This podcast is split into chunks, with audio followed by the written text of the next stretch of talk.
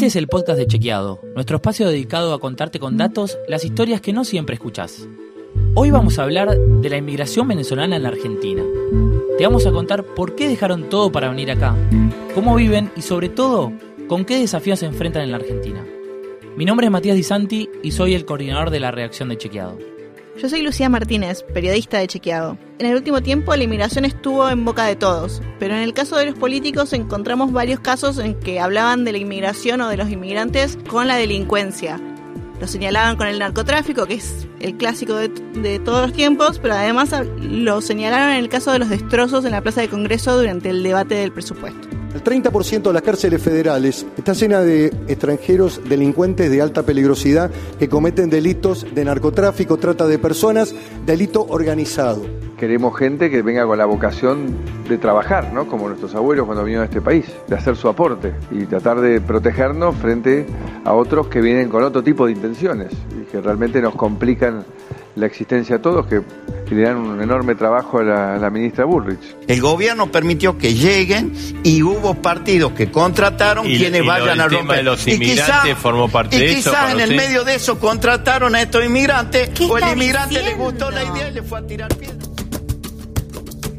Por eso nos pareció una buena idea salir de esos estereotipos y hablar de la inmigración con datos. Quisimos hablar de la inmigración venezolana, porque es de alguna manera una inmigración nueva a nuestro país. Argentina no era un destino clásico de los migrantes que salían de Venezuela para otro país para buscar un futuro mejor. Lo que pasa es que en Venezuela la situación es muy preocupante, a tal punto que casi 3 millones de venezolanos dejaron su país. Es como si toda la población de la ciudad de Buenos Aires se hubiese ido de la Argentina. El 90% de esos millones y millones de venezolanos principalmente fueron a Colombia, Perú y Ecuador. Pero otros eligieron nuestro país, la Argentina. Según datos oficiales, son alrededor de 130.000.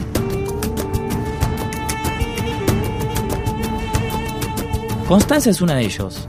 Es psicóloga y en Venezuela trabajaba en un centro de atención para adolescentes. Además de los problemas económicos que tenía en Venezuela, un hecho de violencia que tuvo con una mujer con la que trabajaba la convenció de salir de su país junto con su marido.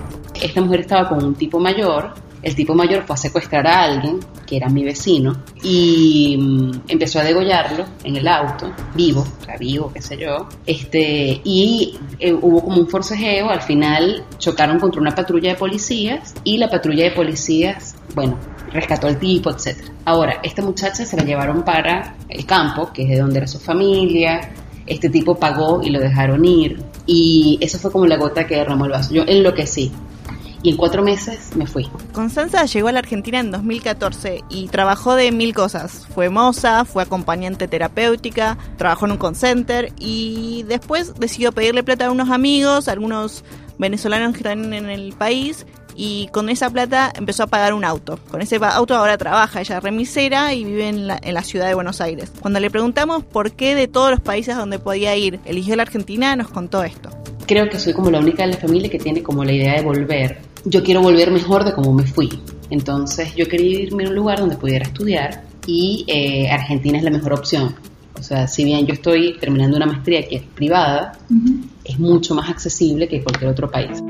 Bismarck, otro inmigrante venezolano que vino a la Argentina, trabajaba en su país en el área de salud. Primero atendía a los empleados de la petrolera PDVSA y a sus familiares y después empezó a atender a todo el mundo. Cuando los medicamentos, los insumos empezaron a escasear y faltaban cada vez más seguido, le avisó a sus jefes. Sin darse cuenta, se estaba acabando su propio pozo porque ese aviso le jugaría muy en contra y ahí empezaría su camino hacia la Argentina. ¿Qué pasó de que en vista de que no tenían ni siquiera gas, algodones, trabajando con las uñas, coloquialmente le decimos en Venezuela, yo como encargado de la parte de emergencia, empecé a mandar a mis superiores escritos, escritos, cartas, mensajes, de que wow, no tengo ni siquiera una gasa para curar una simple raspadura, no tengo nada, nada. Eso me trajo como consecuencia de que empecé a recibir amenazas, amenazas de la parte de, alta de, del gobierno, donde me querían amordazar, porque yo tengo que decirle al paciente que todo está bien, que no falta nada, pero para uno que es emergenciólogo es difícil tener una persona ahí grave por X situación y no tiene cómo ayudarlo. Esto me trajo como consecuencia que tuve que salir de Venezuela del país por la puerta de atrás, Bismarck se fue del país con lo opuesto de un día para el otro y dejó a su familia, a su esposa y a su hijo en Venezuela. Hace poco tiempo lo, se reencontraron cuando él los fue a buscar al paso fronterizo de Misiones, donde su esposa y su hijo entraron con un estatus de refugiados. Yo tuve que pedir permiso a la empresa de seguridad para viajar a Foz La empresa me dijo en un principio que sí podía viajar. Cuando me disponía a realizarlo, me llamaron y dijeron que no que no porque eso no lo compete a ellos. Y si me movía de mi puesto de trabajo, estaba despedido.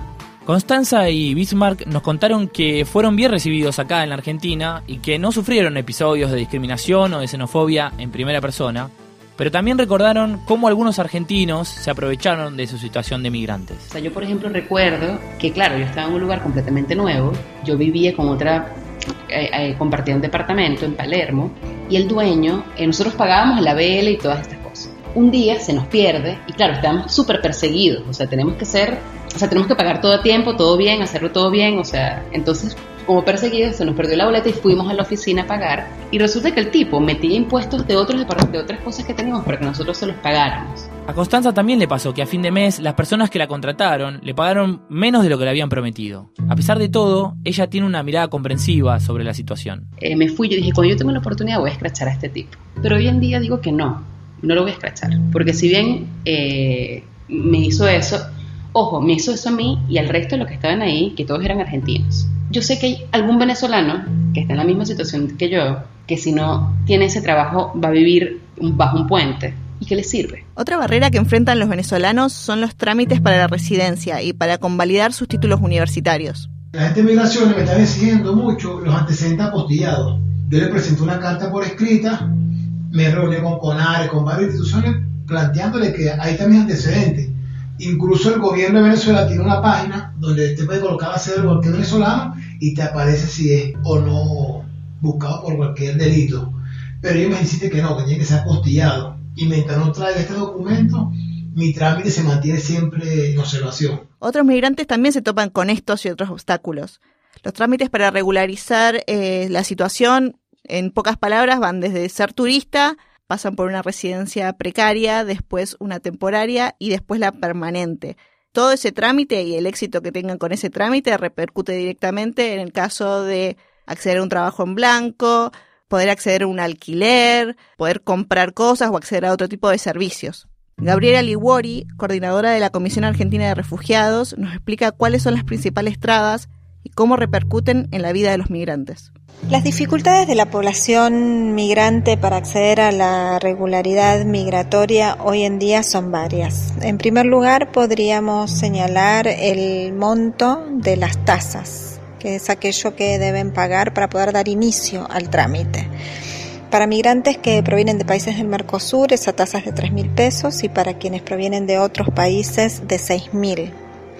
A esto debemos sumar eh, el obstáculo en la práctica que vamos notando para que las personas que no poseen eh, recursos económicos suficientes puedan eximirse del pago de esa tasa. Por otro lado, eh, otras de las cuestiones que hemos estado notando es eh, la dilación en términos de tiempos para iniciar el trámite.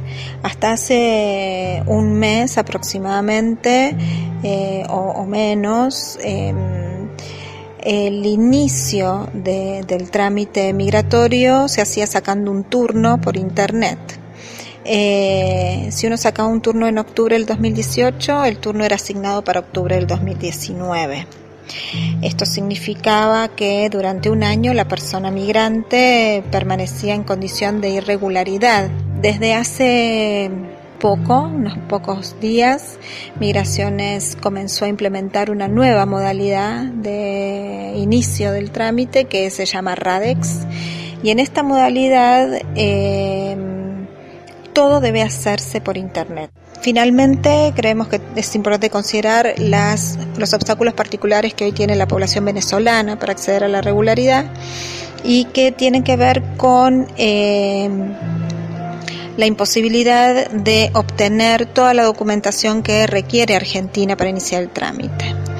Eh, por lo general, eh, a la población venezolana le cuesta obtener el apostillado de sus antecedentes penales de país de origen y si bien Argentina emitió una disposición para poder eximir este requisito, no se está aplicando. Entonces hay muchas personas que tienen el trámite como varado a la espera de un apostillado de difícil cumplimiento.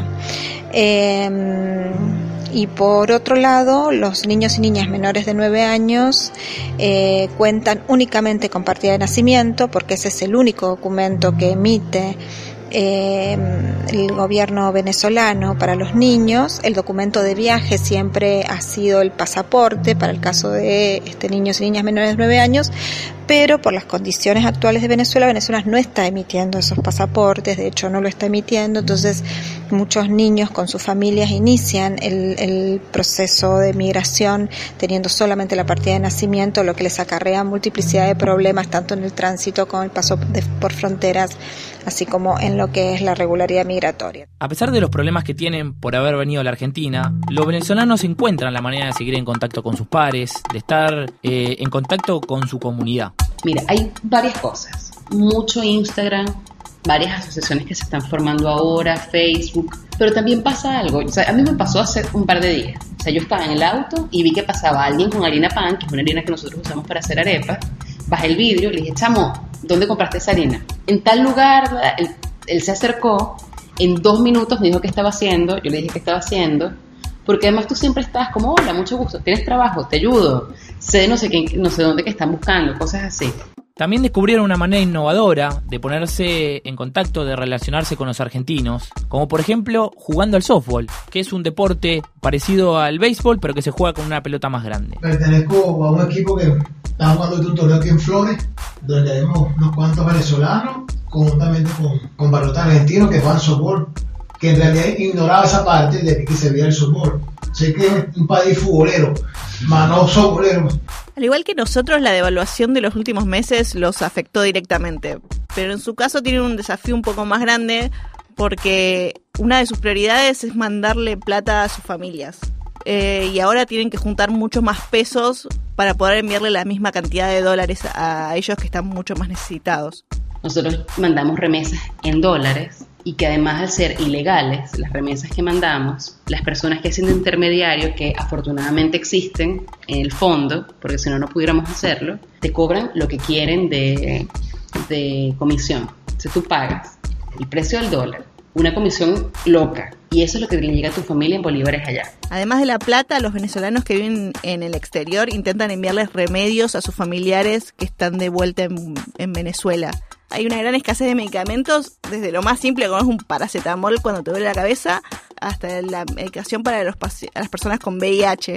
Todo este problema con los medicamentos es parte de un problema más grande que es con todo el sistema de salud, porque en el último tiempo hay brotes de enfermedades como sarampión, difteria, hay casos de malaria y de tuberculosis, son todos temas que no eran un problema para Venezuela hace unos años antes.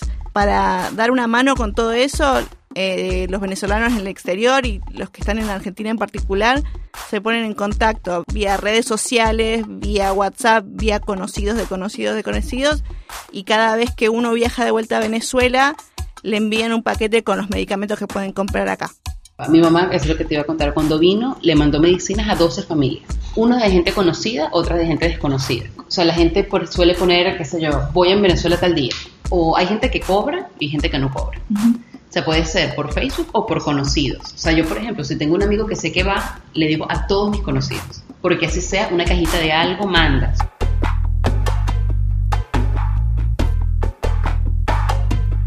Constanza y Bismarck son profesionales y su historia es parecida a la de miles de venezolanos que llegaron a la Argentina. Según una encuesta que hizo la ONU, el 50% de los venezolanos que vinieron a nuestro país tienen título universitario son muchos más que los argentinos, donde según el último censo nacional, solo el 14% de la población tenía un título universitario. La mayoría de los venezolanos que llegaron también tenían trabajo en su país. Esta es otra particularidad de esta nueva inmigración, porque además de los casos de violencia o de presiones políticas que les tocó vivir en Venezuela, en su país, aún teniendo trabajo, también tenían problemas para vivir con la inflación y con la falta de medicamentos y de alimentos. Después de los problemas que tuvieron que atravesar en Venezuela, en la Argentina también deben superar barreras de todo tipo, como por ejemplo trabajos nuevos, las buenas y malas costumbres que tienen los argentinos y hasta los políticos, que en el debate público lo suelen equiparar con delincuentes.